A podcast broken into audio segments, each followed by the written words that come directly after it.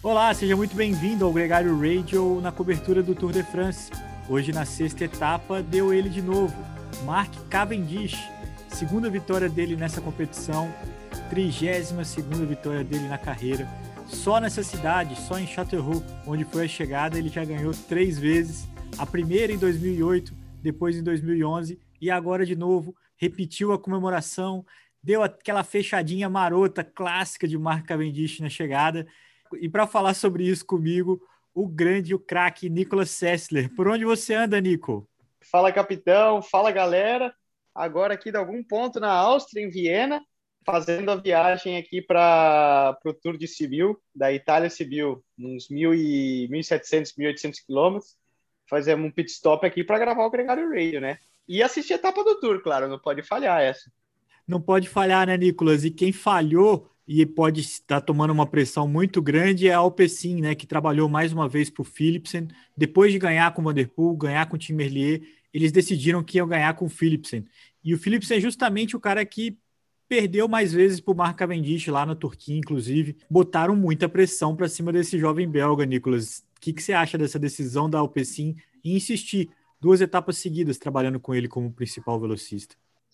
Acho certo. Você, quando, quando equipe você trabalha e você tem um, um líder, um atleta em quem você confia, você tem que depositar as fichas nele. Você não pode, por um falho, uma vez que, que a equipe não consiga arrematar, você simplesmente mudar completamente a estratégia e por outro, né? Isso seria um erro. Eles entraram, né, já anteriormente à altura, anunciando que para os sprints massivos mesmo, né, de gente mais pesada, eles iam jogar a carta do Phillips. Os sprints um pouco mais seletivos, o Tim Merlier, como foi o caso da terceira etapa, onde ele, ele conseguiu arrematar. E para o que fosse o restante, chegada em subida e tocar o terror e ataques muito loucos, até ele, eles descreveram assim no, no press release deles, né? Foi muito engraçado. Eles usariam o Mathieu Van Der Poel. Eu acho que eles foram preciosistas de querer ganhar com os três. E aí, na quarta etapa, quando o Mark Cavendish ganhou, eles decidiram dar mais uma chance para o Philipsen. Talvez não tenha sido a melhor solução. O fato é que o Cavendish comemorou as duas. Tá todo mundo feliz. e, e, o Cavendish está até voltando a ser o Cavendish de antes. Eu acho que a, o sprint dele hoje foi até controverso, inclusive em relação ao movimento dele sobre o Tim Merlier. Acho que não o suficiente para ser punido ou algo assim, mas relembrando já os velhos tempos, Nicolas. E a comemoração também foi relembrando a primeira comemoração dele quando ele pôs a mão na cabeça. O Mark Cavendish é um showman e por mais que as vitórias não tivessem vindo, isso nunca fugiu. Só marcando a etapa, Nicolas, a gente teve uma fuga que foi fechada a poucos quilômetros para o final com o Greg Van Avermaet e o Roger Kluge da Lotto Soudal.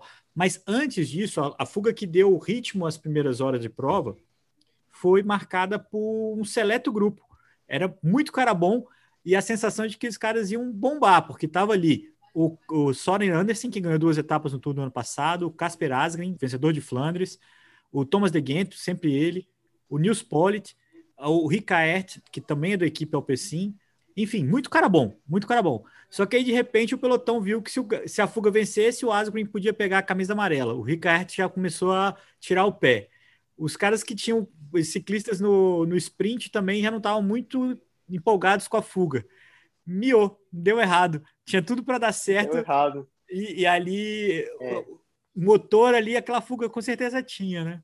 Esses dias, Leandrão, é, são os dias que sai na fuga o mesmo cara que saiu num dia que foi fácil, teoricamente, sair na fuga, e aparece igual na TV mas a corrida e o pega que é para entrar nessa fuga é para poucos. Por isso que normalmente quando a gente, você olha numa, eu sempre falo, né? Você olha numa fuga, você vê somente as equipes pró-continentais ou convidadas, nunca é fácil entrar numa fuga, mas certamente não houve uma disputa tão tão acirrada.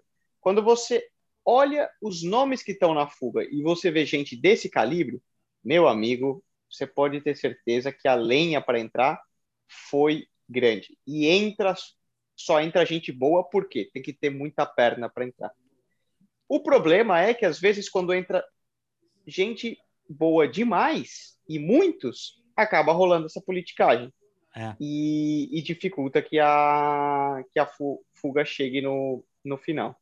Isso, Nicolas, é sim o gancho para a gente falar de amanhã, porque a etapa dessa sexta-feira vai ter 250 quilômetros, a etapa mais longa dessa edição, é muito quilômetro. E nos 80 quilômetros finais a gente tem cinco subidas, nada monstruoso, mas são duas subidas de categoria 4, duas subidas de categoria 3 e uma subida de categoria 2, quase ali 6 quilômetros com 6% de inclinação, onde vai ter inclusive um B-point, 8 segundos de bonificação para quem passar primeiro. Não é uma etapa decisiva, mas é uma etapa muito difícil de prever, porque é um dia que os punchers podem ir bem, um dia que a fuga pode vencer, enfim, a fuga ainda não venceu no Tour de France, e quem sabe até ter algum líder, algum candidato à classificação geral dando uma vacilada. Pode acontecer, pode acontecer. É uma, é uma dessas etapas que a gente vem falando, né?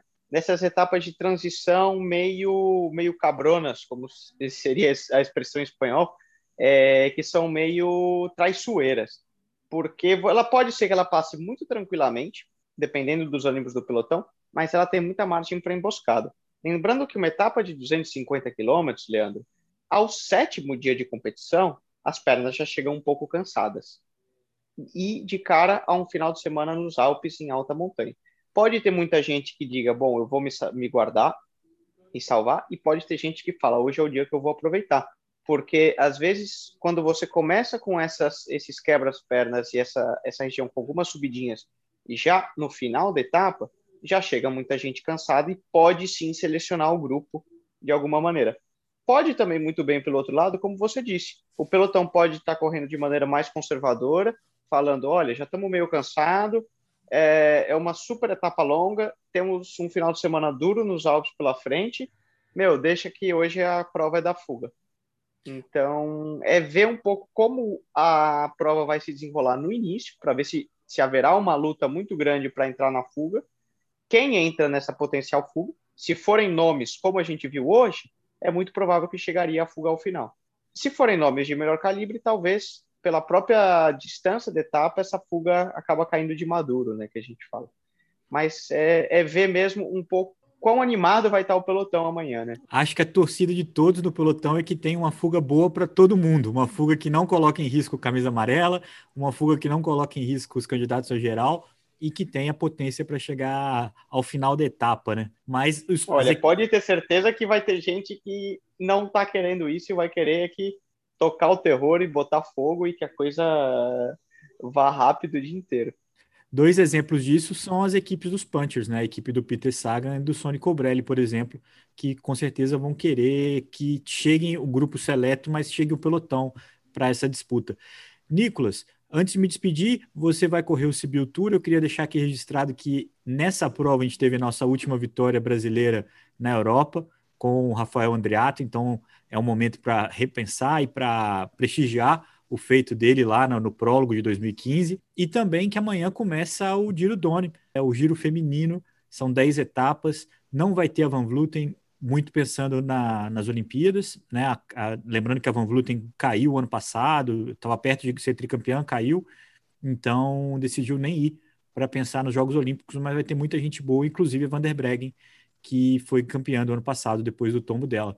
A gente vai acompanhando aqui aos poucos. É, é, o ano passado a gente fez uma cobertura especial muito legal, e esse ano a gente vai registrando aqui tudo que acontece nessa prova, que é bem bacana.